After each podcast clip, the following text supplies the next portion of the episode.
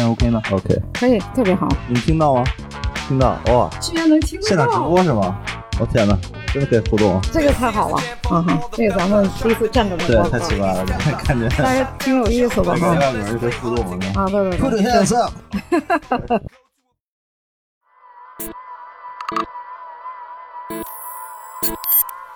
早上好，这里是大小电波。大小电波是一档大小咖啡咖啡馆里孵化出来的播客节目。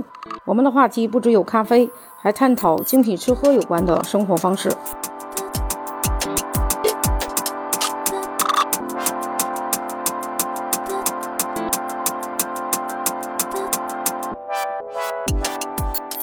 大家好，今天的话是在大小电波活捉主理人的录制现场，我和我的老朋友侃老板，我们今天来到了广州的东山口，然后来到了一个特别神奇的一个黑胶唱片店，它的神奇之处就在于。首先呢，东山口本来就是一个很酷、特别先锋、特别时髦的一个地方，在这里头有一个角落，如果你不刻意找过来的话，你甚至于发现不了这个地方是一个黑胶唱片以及一个播客现场的一个空间。在这个播客现场空间里头，大家平时都是可以从那地方录播客的。今天的话，跟我们在现场的是这个播客空间和黑胶唱片店的老板 Trace。可以跟大家介绍一下这个店吗？好的，好的，Hello Hello，欢迎两位来到广州。那之前一直约没约上，终于今天约上了。对我叫 Trace，那我们 Disjoker 是一家唱片店，然后同时也是我们录播客的地方，我们管它叫播客现场。因为现在此刻在外面的人是可以听的，对，有观众有听众，我们既录下来，大家可以在网上听，同时走过的时候，突然间也会发现房间里面有几个人在讲话，就挺有趣的。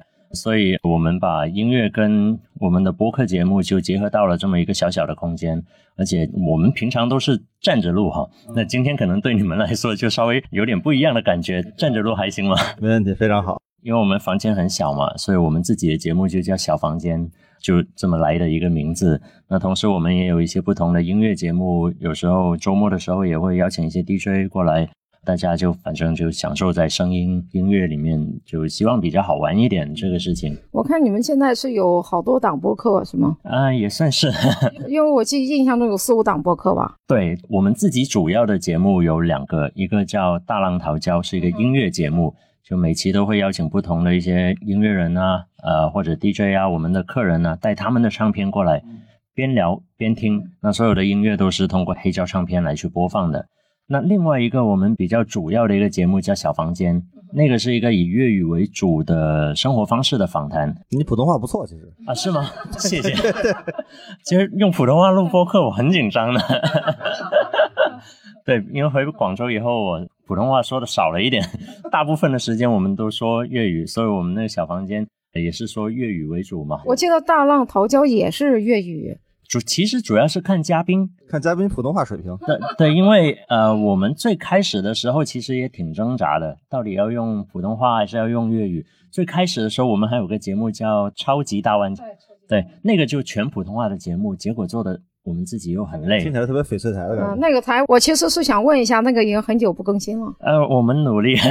你们有没有对照过用普通话和用白话的那个播放量的区别？有，我们现在小房间是挺明显的，普通话就会差一点。哦，真是万万没有料到，就大家也不太习惯。而且我们那时候在做那超级大玩家的时候，我们很累，嘉宾也很累。我们还有一两期嘉宾是香港人。哦，我的天呐！三个人在一起，平常我们都用粤语，就太奇怪了。特别是我们开了这个店以后，前一两个月就每天都有客人来问，为什么你们不用粤语做啊？为什么你们要做普通话节目？就这个事情太奇怪了。对，我觉得粤语在广州，呃，尤其是广州市的这个应用实在太强大了，而且几乎所到之处的话。它和深圳区别还挺明显的。对，深圳是一个可以在广东来说比较特别的地方，因为没有太多本地的感觉吧，都是其他地方来生活、来工作的人。而且我相信深圳也是唯一一个你可以完全说普通话，在广东来说哈，不太说本地的语言或者方言的一个地方。广州跟深圳还是挺不一样的两个城市。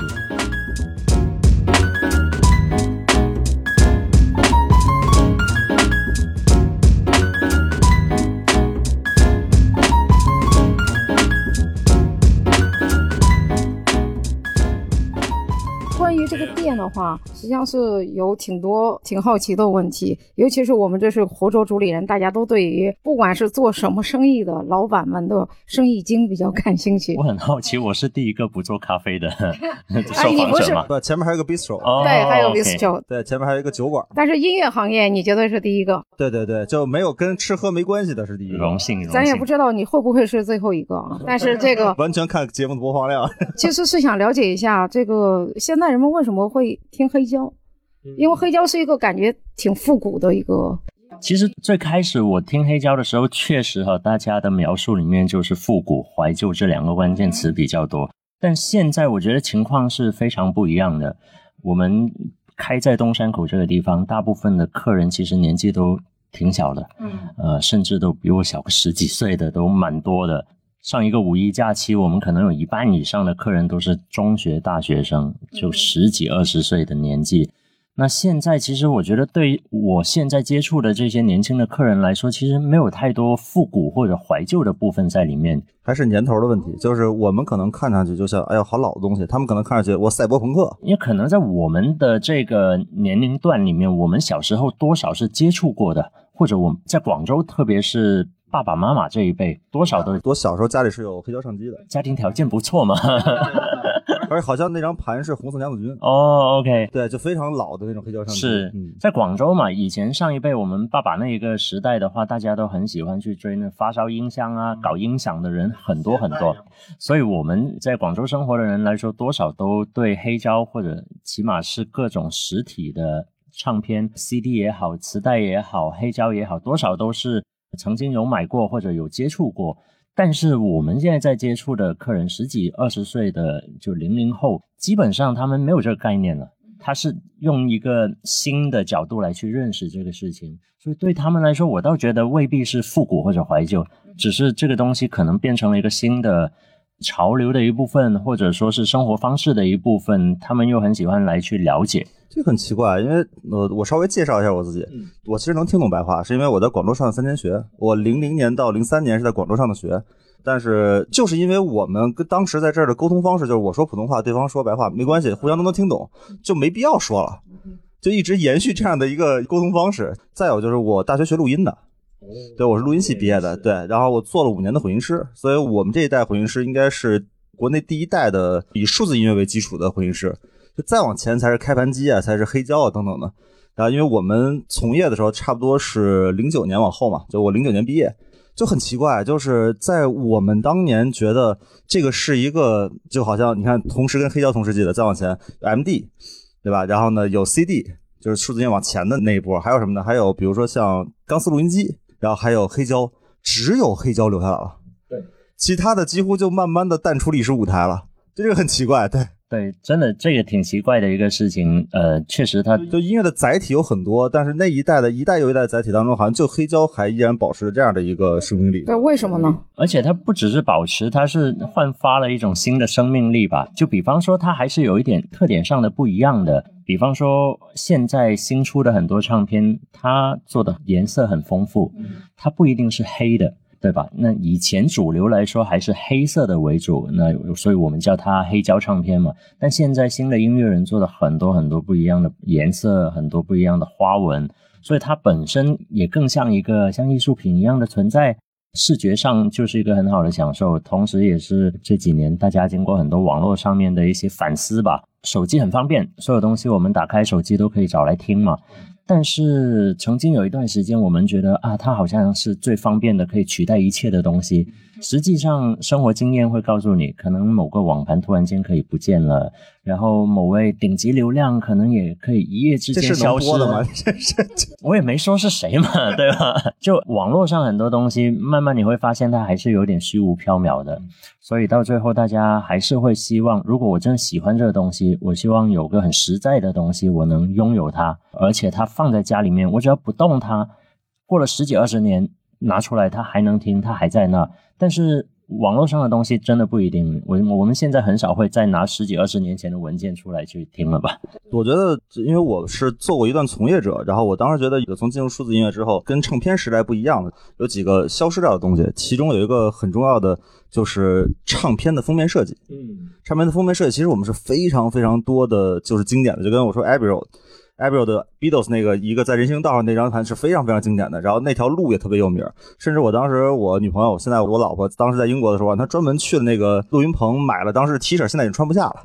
对，就是这一类的文化变得慢慢淡漠了，就是你只是其中的一段程序的文件，而不再有封面，尤其这个封面可能代表一个时代甚至一个一个年代的东西，还有一个实际上是专辑的概念。现在不管 EP 啊，一首歌啊，四首歌，专辑实际上是有一个专门的一套逻辑的。然后当时做专辑这一套的，我们编的应该叫 master，就是做母带的。它包括整个的平衡音量，然后包括每一首歌之间的停顿的时间，包括整个的歌曲的排序，它是有专门的一个音乐编辑来做这类的事情的。但现在很少有人以专辑的这个方式来呈现音乐了。所以我觉得这些是从我那年代听过来，觉得。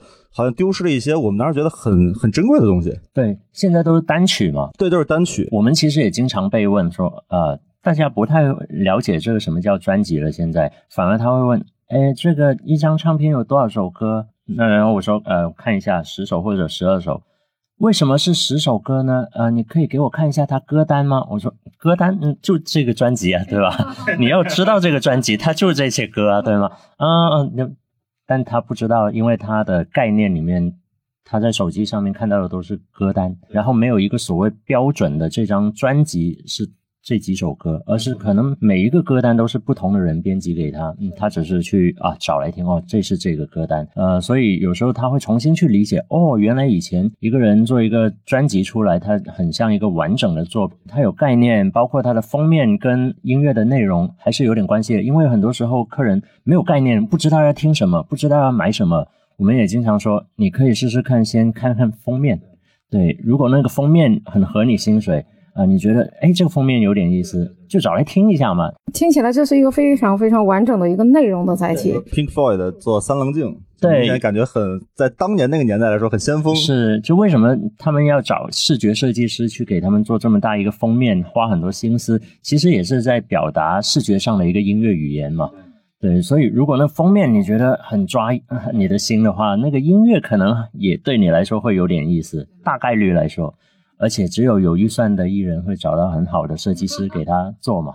对，而且有预算的艺人才能攒十几首歌才出张专辑。对，而且专辑这个概念就是从黑胶这个时代开始，就是当时一其实一张 CD 可以录很多首歌，一张专辑的总的时长其实跟当时黑胶能够刻录的总时长有关的。是黑胶有个英文的缩写叫 LP 嘛？LP 就是 Long Play，长播放。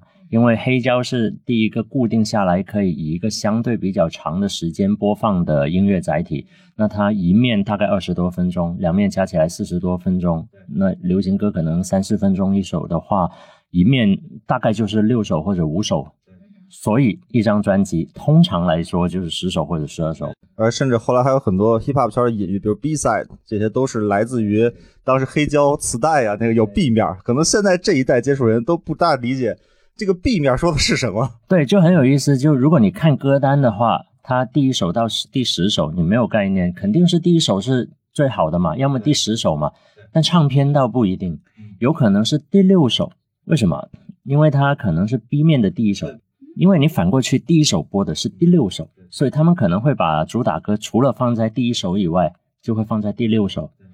那你 B 面一翻过去，一听第一首就是最好听的。那有一些艺高人，对，一般来说第一首都是主打歌，然后一般会接一首慢歌，然后中间的停顿时间也是有讲究和安排的。但你分人，往往你发现那些特别牛的，他喜欢把最经典的首就放在最后，逼你从头听到尾。还有一些就是把专辑做的史诗级的，它有起承转合，这些是有整个的互相之间的关系的。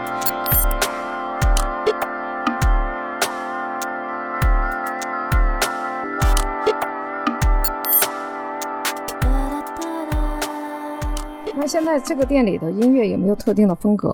有一个相对的范围吧，呃，但没有说特别针对在哪一个细分的领域里面。其实我觉得也是跟我们平常自己听音乐的习惯有关的。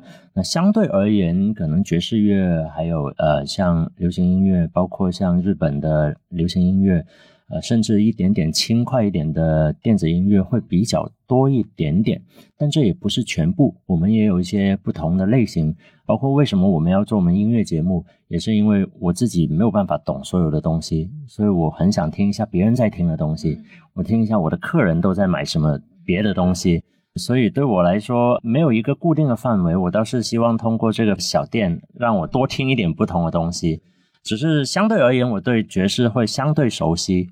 像现在从年轻人的角度来说，可能相流行一点，或者说偏电子一点点的流行音乐是大家也相对会比较喜欢的。那这两个部分在数量上会多一点而已。嗯哼，那客人可以从这里买了唱片之后，在这个地方直接放吗？除了全新的唱片，都可以在你买之前先试听哦。那如果是全新的，你买了以后，你想怎么听都行。哦，了解了解。那，它的整个的这个路径特别的 old school，特别就我们在上中学的时候去跑唱片店就这样。一般唱片店的都是就是非常喜欢音乐、非常懂音乐的，尤其是一些口盘店。然后当时北京后海有一个小展，他呢设计师，然后给各个音乐节设计各种的周边啊等等的。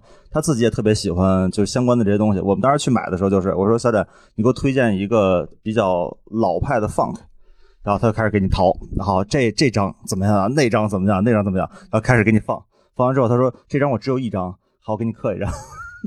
他那张原本不卖，他原本不卖。就那个时候，你发现，就是我们当时是不大懂那些我们不熟悉的风格的。到那之后，一定是唱片店的主人会给你介绍，你就给一个风格或者给个年代，剩下都交给唱片店主人给你推荐。那个年代的感觉是你能够接触到很多就是不一样的东西。但后来你看，在比如说图书城会有 CD 的那个展架，我们只能看到哪个封面上穿的比较少。就更像一个商品了。对，就他完全没有一个就在这个文化里的人给你去介绍的那些，就售货的人是不会去介绍这样的一个相关的音乐文化背景啊等等，这些不会的。我们现在也是的，因为我们店很小嘛。也是有点故意的，因为我坐在那，我客人进来肯定要跟我四目对视一下嘛。虽然偶尔还是有一些客人会回避我的眼神，可能大家比较社恐吧。大家就这么近的一个距离，他也可以就就躲开我的眼神。但大部分的情况下，大家肯定因为太近了，还是会有面对面的机会。那有时候看他翻一下，他没有什么头绪，我也能看出来嘛。有时候也像做咖啡一样，有些客人不知道要喝什么嘛，你也会给他一些选择。择题，热的、冰的，有奶的、没有奶的，我也会问他一样的问题啊。你是喜欢听什么样的类型？给我一些形容词，快一点、慢一点，有人唱没有人唱啊？有没有什么乐器比较喜欢之类的这些问题去猜，然后从我的脑海里面挑选一些他有可能会喜欢的。对他来说也是一个蛮有趣的过程吧。现在可能没有什么这种体验了，已经。啊，因为你自己也是一个黑胶用户。所以会不会碰到有些黑胶的话，你只喜欢收藏，不喜欢售卖？有有有有。那会不会越来越多？就是会不会越来越不挣钱？大意思。开店了以后好一点了，呃，没开店之前是每一张都不舍得，开店了以后还是 生意还是要做的嘛，能进回来的肯定都是觉得不错嘛。但如果有这么执着，啊，这个太好了不卖，那开个店来干嘛呢？其实后来看开了，觉得某一张唱片你特别喜欢。然后你能够把它传递到另一个也很喜欢的人身上，也很开心的这个过程。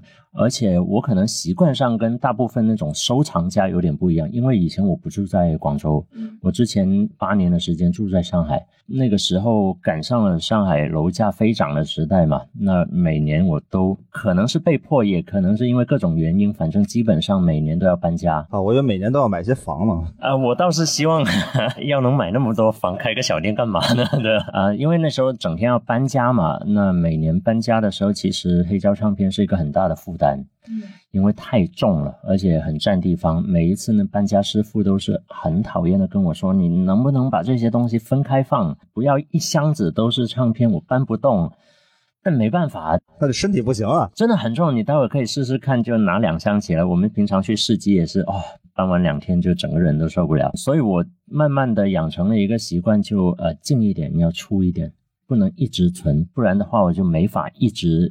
去，因为我整天要搬家嘛，那个时候，所以就还好，就没那么执着。倒是如果一直住在同一个地方，你家也够大的话，可能就一直收，一直收，一直收。所以这个就因为生活的习惯，也让我可能没有那么执着在收或者藏。嗯，那除了这个店之外，你还会有什么其他的机会？就是以黑胶会有吗？刚才听你讲，也会出去参加一些什么活动吗？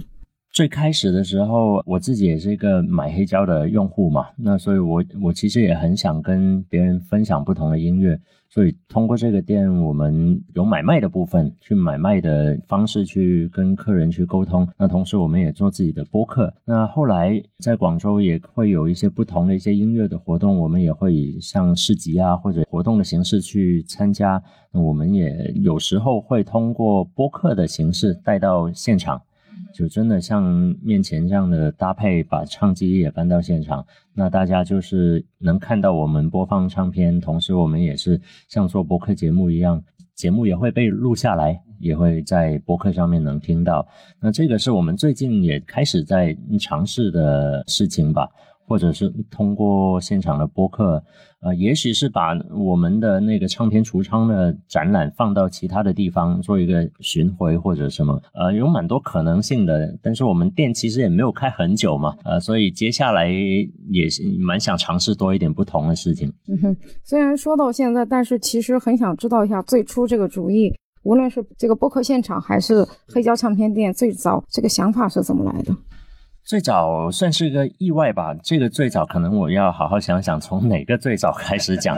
对，因为我之刚才说了，之前是生活在上海嘛，在上海的时候有一段时间工作没有特别忙，所以就想说找一些兴趣爱好，呃，培养一些些技能吧。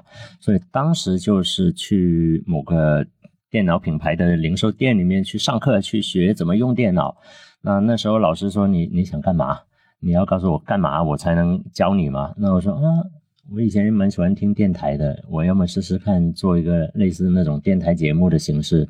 那所以那个时候就在店里面学了怎么去剪音频。店里还教这个呢？以前有，挺宽的呀，对啊。现在比较难一点了，对对。以前是有那种课程，有专门的老师教你，而且那老师都特别厉害。我教我的老师以前是电视台的编导。啊，所以他就告诉我怎么剪节目啊，用什么样的设备，所以那个时候开始建立了这个呃理论上的一些基础吧。嗯，然后那个时候也开始做了一些，当时我们也把它叫博客或者说网络电台的节目，但可能跟我们现在说的有点不一样。闹着玩做了一段时间，后来有一天在下班的路上，在地铁站看到了一个灯箱广告，上面写着上海 SMG 什么电台主持人比赛。我就报名去参加了，结果那比赛我也没拿到什么。那是一个普通话的比赛吗？普通话的普通话，所以我没有拿到名次嘛，我 我连半决赛都没有进。呃，但蛮好玩的，因为这个比赛后来也有了一个机会，过了几个月以后，他们又把我叫过去了，就说其实上海也有蛮多人喜欢听粤语歌的，你要不试试看做一个粤语歌的节目，也可以用粤语来播音。所以那个时候开始就在上海的。广播电台里面有了一个小时做粤语的音乐节目，用粤语来做播音。虽然在上海用粤语做播音，你这也属于文化入侵了，你啊，对，这节目到现在都还在继续。对，所以从那个时候开始，就广播或者说录播课，起码是录音吧，这个事情做音频节目就成为了生活的其中一部分了。但是那个时候其实我也没有怎么听播客。是我后来搬回来广州以后，因为我女朋友三比，她是经常听播客的，她的小宇宙收听时长已经四千多了。她以前就上班的时候是可以戴着耳机从上班听到下班，后来就没有班上了。对，所以受她的影响，我也开始去听各种不同类型的节目。后来忽然间有一种感觉，觉得我都从上海搬回来了。我怎么听播客的时候还老听他们说上海一整天的什么法租界啊、外滩啊，然后北京也很多播客。对，虽然我很少去北京，但是我也从听播客，好像自己感觉对北京有了一点越来越熟悉的感觉。但是我不是搬回来广州了吗？对吧？但整个广州，包括深圳哈。很难找到博客上面的一些内容，都去搞钱了，可能是的，确确实实是，确实很少。去年六月份我来广州的时候，是试图找过在广州做播客的节目，结果大家说了几个，发现你都听不懂，真的是只有几个而已。嗯，对，数量本身就很少，那再加上我们本身这边语言环境会有点不一样嘛，呃，也没有特别多粤语的选择。当时就觉得，那既然是这样，干嘛我们不自己做一个？呃，我们自己也想说，而且身边也蛮多有趣的朋友的，也好像也不见得所有嘉宾都在上海和北京吧。就是在广州，我们身边肯定也能找到一些有意思的人，一起聊个天，录下来。所以那时候就开始去做这个事情。当时也在家里录。录了一段时间，因为邀请嘉宾到家里面来还是挺狼狈的，呃，所以就开始就想着说，如果有一个好一点的、更加得体一点的地方会比较好。那那个时候就开始寻思这个事情，倒也还没说要开一个唱片店啊，或者说要做成一个像现在这样的地方。然后后来我上一份工作在上海的时候，我是做室内设计的，呃，包括一些呃家具啊相关的生活方式的东西。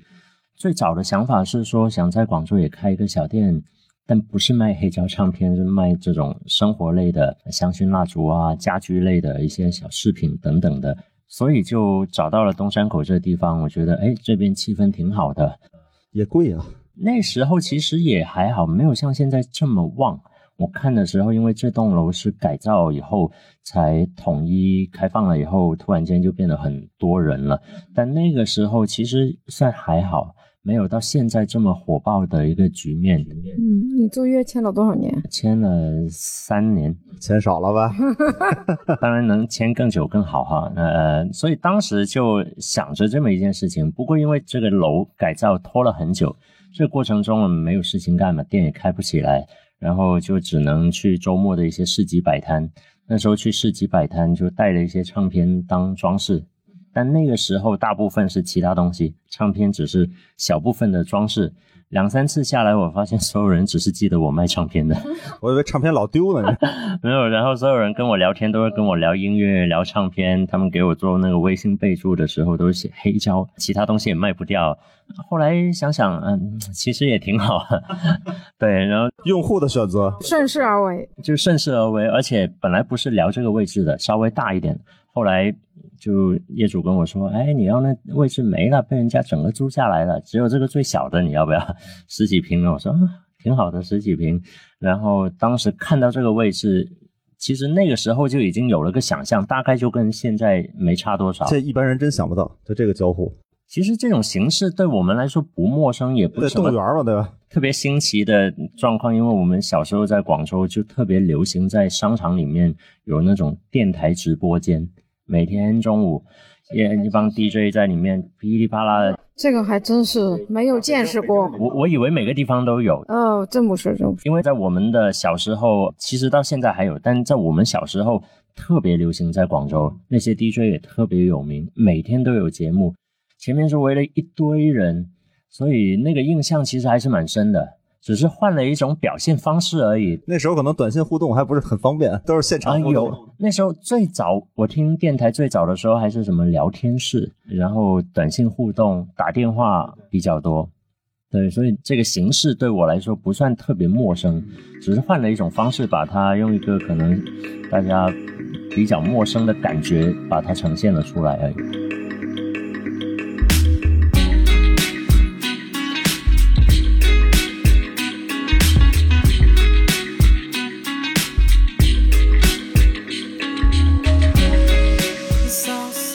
那现在这个店的话，是不是接入了很多？无论是喜欢黑胶的，还是喜欢听播客的？我说的接入，就是有没有认识到更多的朋友？对，接入了蛮多的。对，大部分的时间是我们自己录节目嘛，但因为我们自己的节目也蛮多，是需要嘉宾来一起录的，所以我们这个房间，你看后面有很多照片，也是对，因为一个人录很容易枯燥。啊，对对对，所以每个嘉宾录完节目，我们都拍个照，等一下我们也拍一张。那所以。也能够从这个墙上面看到，确实也。你个子呃，老侃个，对我稍微我稍微蹲一点，我稍微蹲一点。老侃，你个子高，把咱俩照片放到最上面。哦嗨，我以为你说的是这个状态呢，就框进去就框不进去我。对，但除了我们自己节目，我们也鼓励很多身边的人来录播客，所以偶尔也会有一些别的节目过来录他们的播客节目。所以也有蛮多不同的人会过来的，包括一些音乐的 DJ，可能不以播客节目的形式，但偶尔过来放放歌也挺好玩的。嗯，挺好。呃，那说回到这个，还是一个生意，是不是？当然，当然，当然，这是广州，这还是要交房租的呀。那从生意的角度来说的话，这个现在的话有没有达到你的预期呢？本来也没有太高预期，所以就觉得还好。终于知道了，你看看，要想达到预期，就是要把预期设定的低一点。呃，但是也不是说单纯的那种什么为爱发电啊，什么啊，什么不差钱，反正我就喜欢玩，我完全不是这种状态。我还是希望靠它生活的，对，还是需要它能够正常的运作起来的。所以当时最早的时候，还是会有一个合理的想象吧。去大概算一下，呃，估计一下它怎么样才能够达到一个相对比较健康的状况。我只能说，其实还是能够做到一个健康的，呃，能够从店铺本身去 cover 正常的开支的。北京基本上，我当时逛过的 CD 店基本上应该都不存在了，就这个行业就就就看起来就像没有了。是，就。生意归生意嘛，自己喜欢跟开店是两个不同的逻辑。从唱片店的角度来说，我觉得最大一个差别就自己喜欢的跟别人喜欢的是两件事情。哎，那跟精品咖啡很像啊，就是别人下来说我要冰的，我要甜的什么的，这边说不，你不喜欢那个，我给你推荐。但我自己觉得跟咖啡店还是有点不一样的地方，是咖啡店再怎么样，你的菜单再多的东西，但你的。出品还是相对比较固定的嘛，也就我就卖这么多款，就卖三款。但黑胶唱片太多了，我的 SKU 数不过来，太多了。而且你没有办法在同一个东西里面备太多的货，所以你不会说哦，Taylor Swift 最好卖，我就全都是 Taylor Swift，你，不行的。但你怎么把握你自己要有很丰富的品类的同时，也能卖出去，然后也能正常的流动起来？动销不容易搞高，你知道吗？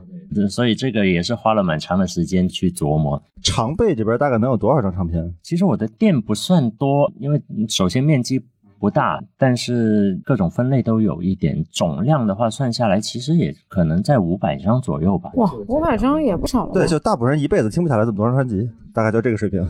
对，但如果你说。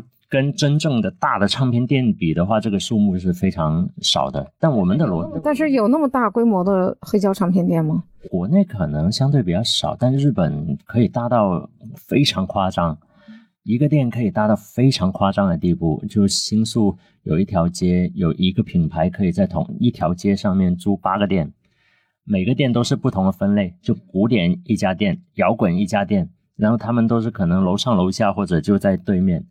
就大到非常夸张，可能受众就是不大一样。我当时学吉他的时候，我老师当时就是给崔健他们做，就是跑演出的时候弹吉他。他说他们当时碰到日本乐手，日本乐手就说你们的环境真好，说弹成你这样也能拿这以此为生。就大概这个区别。是，就是平均水平高，玩的人多，对，听的人也多，那边的流通的氛围会好很多吧？那你们这一行有毛利率这种说法吗？感觉我们这行大部分的老板都不怎么算账的吧？要算账也不开这个店了吧？家真干不了这。对，但是还是会稍微算一下。对，但是我觉得开这样的店最重要的，确确实实这是一个很好的，可以交到其他的。呃，这个跟自己有共同爱好的朋友是是。坦白说，如果没有这个房间，没有播客的部分，我不见得会开一个黑胶唱片店，因为它呃，当然现在比较比较理想的状况是我们哎还是可以做到比较健康的，还是能 cover 正常的开支的。但是我觉得它要去进一步发展还是挺难的。我们觉得那个瓶颈还是蛮容易看到的，但是内容是有更多不同的可能性嘛。包括播客也好，音乐的一些活动也好，呃，但是唱片可能对大家来说是更容易理解我们在干嘛的一张名片吧，或者说是大家最容易交流的一个实际的载体。嗯哼，那播客在你做这个店铺里头发挥的是一个什么样的作用？我觉得它非常重要，因为首先。我们的店铺当然从销售的角度是唱片嘛，唱片是很简单的，你来我这买也行，你上网买或者在别的地方买，其实你都能买到。没有什么东西在现在这个时代是非你不可的。而且再怎么说，从生意的角度，我们也就是一个销售方，我自己不生产唱片，对，所以我只是通过我选的东西，你来我这里买。但那张唱片也不一定在这里你才能找到的，无论它什么中古也好，多珍惜也好。但是客人为什么要来你这里？他还是有一点情感的部分的，特别是对于黑胶唱片这个部分，呃，因为它相对来说还是偏生活情趣的东西。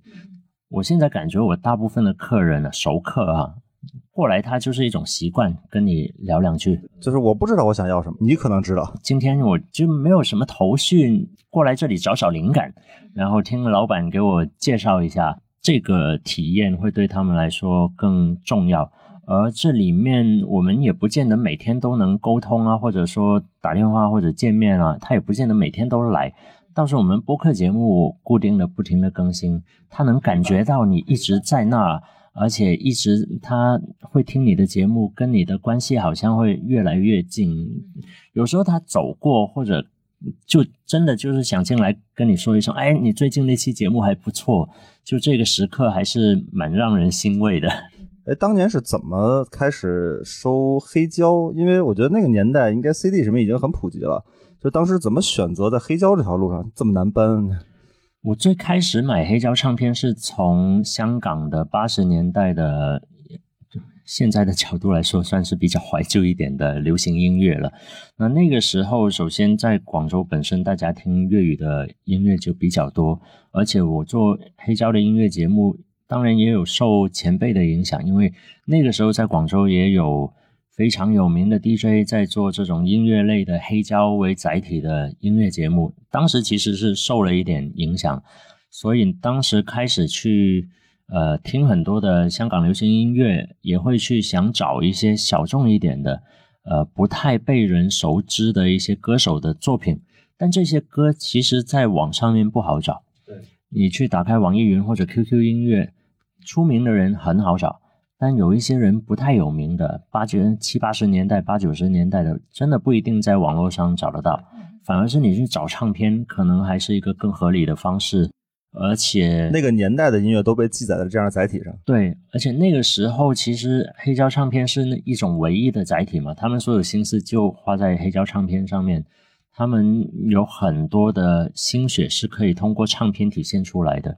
比方说，我们在手机听歌的话，你只能看到文件名，或者说那首歌的名字，还有一张图片，就那个封面了，对吧？很小的一张图在手机上。如果你买回来，我待会可以找一些给你看，它可能是做的像一本书一样，或者各种奇怪的设计，各种小心思，歌词要写的奇奇怪怪的。对，歌词本儿这也是一个特别在这些东西才会存在的一个东西。对。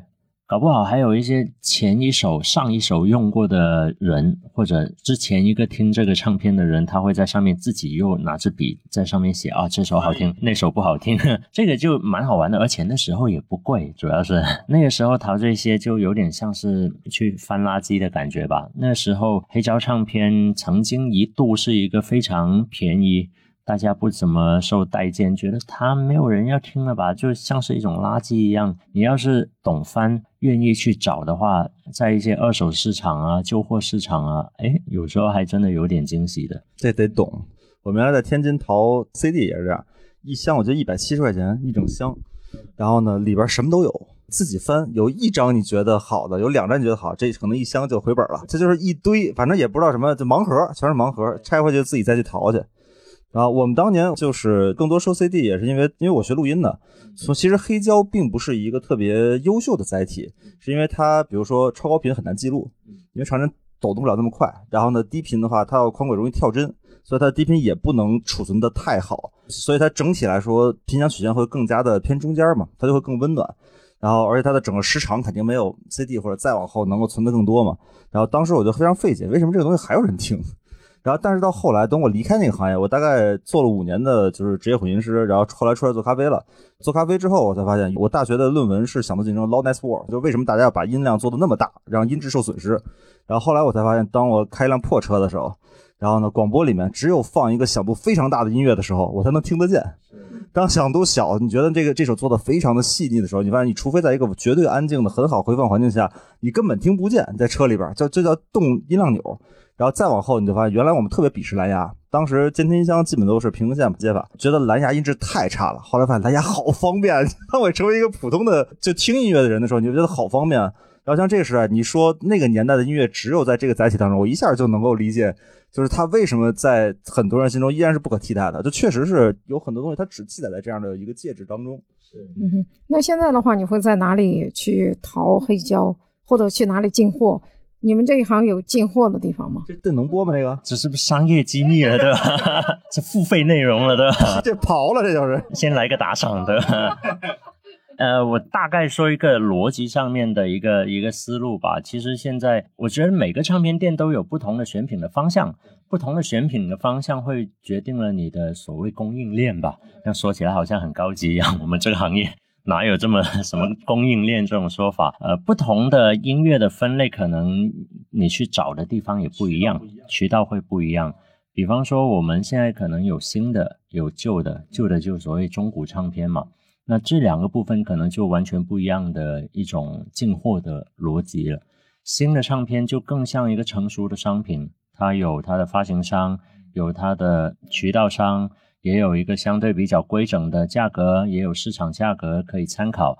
那这个方面，我觉得跟一般的各种的成熟的商品都没有太大的差别。倒是中古的话，那真的就是一个挺好玩的事情了，因为它是很凭经验。然后也很凭你自己的一个选品的能力、运气，但我觉得这里面更重要的是会找不算厉害，知道很多东西也不算厉害，能卖出去才是本事。哦，原来在这儿，原来在这儿，就是，我以为跟鉴宝似的，你知道吗？新的唱片这么说吧，现在能一直在不停的发行的唱片，就大家都知道它好，所以它能一直出。呃，相对而言，对于卖家来说，可能毛利率啊各方面也不会有特别高的空间，对吧？因为所有人都能卖，而且也不用你说，人家也可以自己拿起来买。但是中国的唱片都知道好东西在里面，对吧？呃很多是孤品，对，很多孤品也好，或者说是一些小众的音乐，不一定有人认，客人不知道，这才是最大的难点。就也许你运气好的话，找到特别好的东西，你进回来的价钱也划算。但是如果客人不知道的话，他可能就放那一辈子。所以你就靠播客啊，也是一种方式。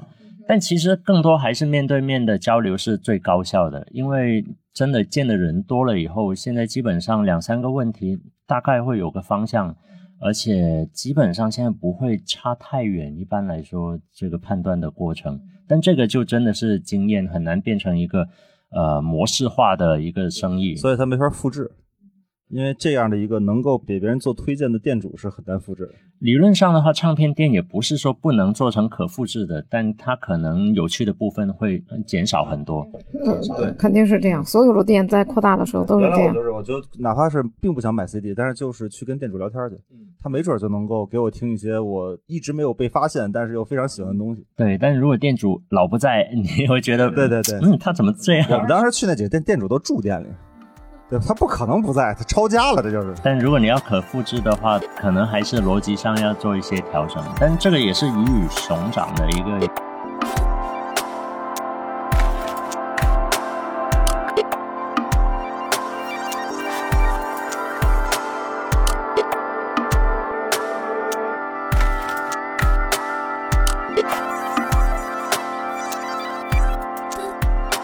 来的话，你们自己会考虑出唱片吗？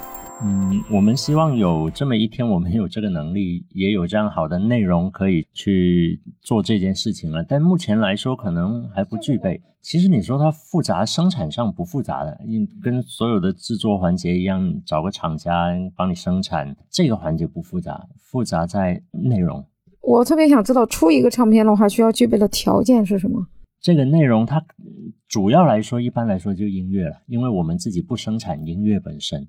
倒是，去年我们也买了一张 CD，故事 FM 的 CD。所以后来想想，好像它也不一定是要正儿八经的那种音乐专辑才能去把它变成一个实体的专辑。搞不好播客节目，要是你的听众真的很想听的话，你节目把它录上去也倒不是不可能。对，所以这个我觉得是个开放性的问题，但生产不是这个问题的本身，而是你有什么内容能够把它变成一个值得变成一个实体的复制品，而且大家会愿意来消费的一个东西。嗯哼，那现在从店铺的角度来说。现在的营业收入最主要还是来自于黑胶唱片的销售吗？唱片还是比较主要。那有没有比如说播客呢？我想卖咖啡是吗？千万不要入行，听我一句劝。其实我以前倒是做过一段时间咖啡的，很多年前，所以再也不做了。那也没有，那个时候太年轻了。那个时候我还在读书的时候，我在某知名连锁工作过一两年的时间。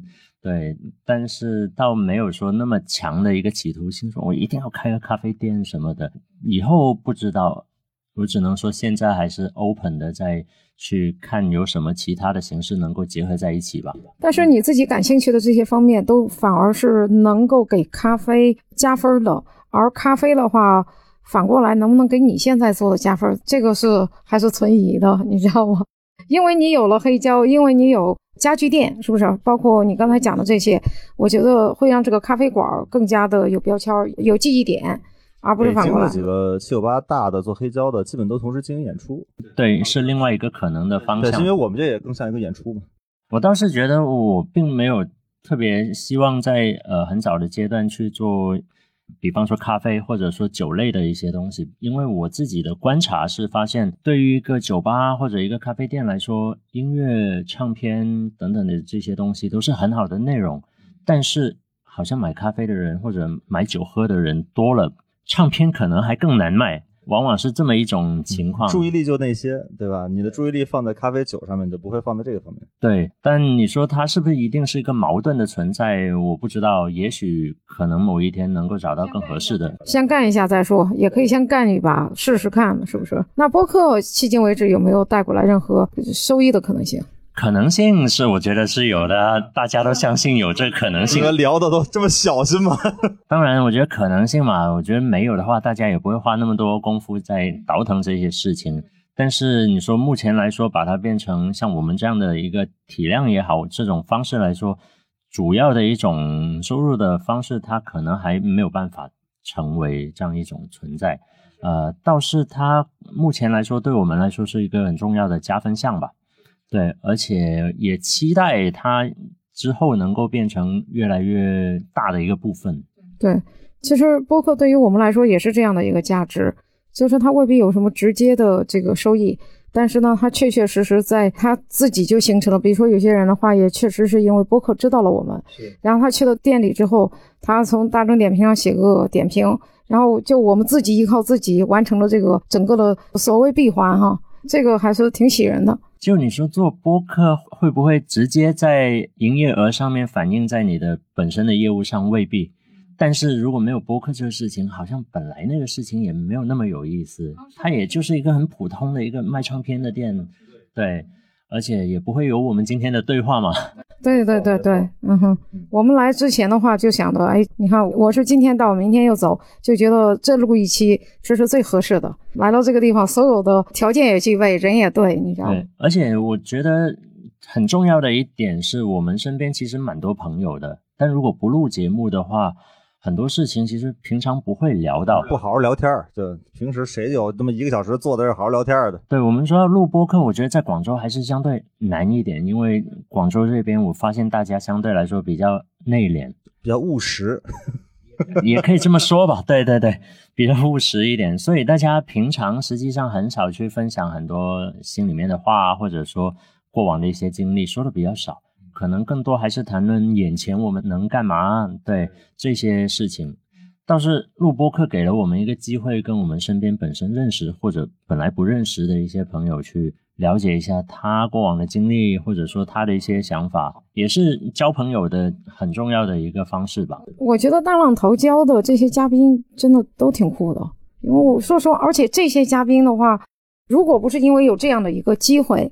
那实际上这是很好的素材，就这么浪费了，你知道吗？对，如果没有这个节目，那他顶多也就今天来啊，这个唱片不错，我买了回家听。对，然后这事情完了。呃，很多唱片店给客人试听的方式是给你一个耳机，你自己躲一个角落去听吧。但我就特别不希望是这样子，因为我以前有一种感觉，就是哎，我今天在听别人听的歌，我觉得特别好听。就那个客人在试听的时候，我觉得啊，这歌特别好听。他就是想我，特别想你在涩谷那场，就 No Music No Life 那个进去之后，一排的都是耳机唱片，耳机唱片，就大家每个人戴着耳机，然后大家不同的频率在点头，你也不知道对象听的是什么。对我，我是特别希望他们能够互相能够听到这些音乐，特别这里空间也不大嘛，确实也是有一些客人因为试听这个环节，他们互相认识了。就比方说 A。想听这张碟，我就播给他听，然后 B 进来就觉得，哎，这歌挺好听的，那是什么？然后他们两个就聊起来了，就没我什么事儿了。但这个过程特别好玩。然后卖两张，对，如果有的话就卖两张。那这个也是一个我觉得音乐能够让大家交流起来的一个很重要的方式吧。那未必会在生活中遇到那么多这样的瞬间，那起码在节目里面把这个分享的过程给大家展现出来。我觉得录播客，我见过的一些，我起码录过也有几十期播客了。我自己没有播客，但我在各个播客里边跟人串场嘛。然后我觉得录播客是一个禀赋，就是真的，大家聊一个小时，觉得没有负担，还挺开心。对于很多人来说是天赋，对于很多人来说那就是煎熬。我觉得真正能坐下来，都的是有这个禀禀赋，就他真的享受这个过程。嗯，那现在的话，有没有因为你有了这一套这个设备或者这样的一个小的小房间？而诞生了一些新的播客节目呢？有有有，我们今天才上了一个新的节目，是一个嘿，就在后面黑色那张纸叫不在线，对，是我们蛮好的一个朋友，他们本身在经营一个自出版小机构，对，也做一些平面设计的。这内容的话就很好，嗯哼，而且这内容的话，在广州也有很多的素材的。对对对。那我们就给他提供最好的技术支持，但是还是鼓励他们来去做制作内容创作的部分。包括我们也有一个，呃，刚才你看到那视频上播的那个英国的 DJ，他前段时间就跟我说：“哎，我知道你们在做播客，然后我觉得我也有些东西想说。”我看到有一档播客也是他们去做的，是吧？以他为主的一个英文的播客。我说，反正我们也做粤语播客了，对吧？反正粤语播客我们都做下来了，也不差再做一个英文播客嘛。对，所以就跟他一起又做了一个英文的播客。当然，我觉得更多也是呃，如果大家有兴趣，我们也鼓励，那大家能够一起来做这个事情也是开心的。当然，这只是一个开始了，对他们来说，真正的考验还在后面呢。我觉得考虑做播客节目的，尤其是在广州的，真可以都考虑来这个地方。哪怕大家可以先来录一下，感受一下这个，你知道吧？现场的这个氛围，看看自己有没有这个禀赋。嗯，对，试一下先嘛。因为你说正儿八经做一个播客节目，实际上还是一个蛮大的投入的。包括你们每一期要什么内容，你还是要投入很多精力去研究这个事情。但好歹有个地方，你又不用自己买设备，对吧？你就。只是想一期的内容过来试一下，我们一般来说都是第一次都是不收费的嘛，我们就像做公益一样，你来吧。所以呃也挺鼓励，但确实也是难，感觉大家总体来说还是比较务实吧，像你说的。对对对，务实，广东真的是务实啊。因为我是去年六月份来广州的话，跟很多人聊了一下，尤其是开咖啡馆还有做其他的实体餐饮的，就问大家平时对品牌方面是怎么考虑的。做不做内容，然后换来的基本上都是沉默，就是没有人说话。然后首先要先从解释什么叫内容开始，然后就是很少有人去考虑。再解释什么是品牌，再说品牌为什么要做内容。啊，对，确确实实，大家做事情特别务实，就是人家心里想，你在讲什么？讲一些有用的行吗？对，做这个能干嘛？录播课能赚钱吗？我们也经常被一样的问，嗯哼，录播课是能挣钱的啊，各位，去年我们就收入一万八千五。啊，那还可以，对，有点是点儿，对，有点苍蝇腿肉也是肉哈，所以现在的话，对于这个店来说，接下来今年的这个有什么样的计划？从店来说的话，我们在唱片店本身也有一点点小小的变化吧，包括我们选品啊，或者说我们一年下来对大家的整个消费的一些喜好。有了更多的一些了解，所以我们也在慢慢开拓更多本身不太熟悉的一些品类吧。可能本身相对来说还是相对比较嗯保守一点，在自己比较熟悉的领域上面。但是接下来在今年也希望慢慢增加一点不同的有趣的音乐的类型或者内容的部分。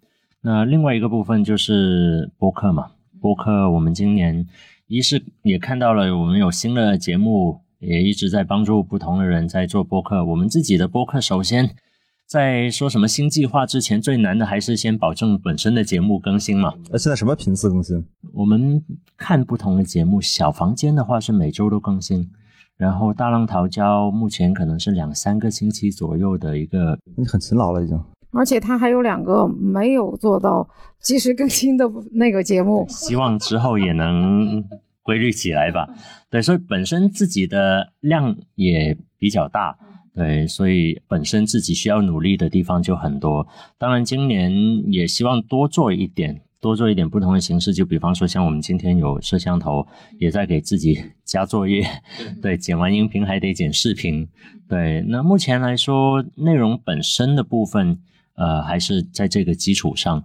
当然，另外一个部分就是真的希望通过不同的方式把这个东西带出去，让更多人能够看到，或者以不同的形式接触到吧。我们有做一点尝试，比方说刚刚说到现场的播客等等的。那我们最近也开始跟广州本地我们觉得还 OK 不错的一些节目，频繁的开始串台台，嗯，挺好。让大家也多一点知道。那前一阵子我们还跑了一趟上海去 Podfest，呃，完全自发的一个行为，也希望能够更融入这个大家庭，对，让更多的人知道。哎，特别是前阵子听了樊一茹在节目说广州没有人做播客，我们就跑到他面前跟他说，广州还是有人的。对，所以也是希望能把这个气氛弄得好一点吧。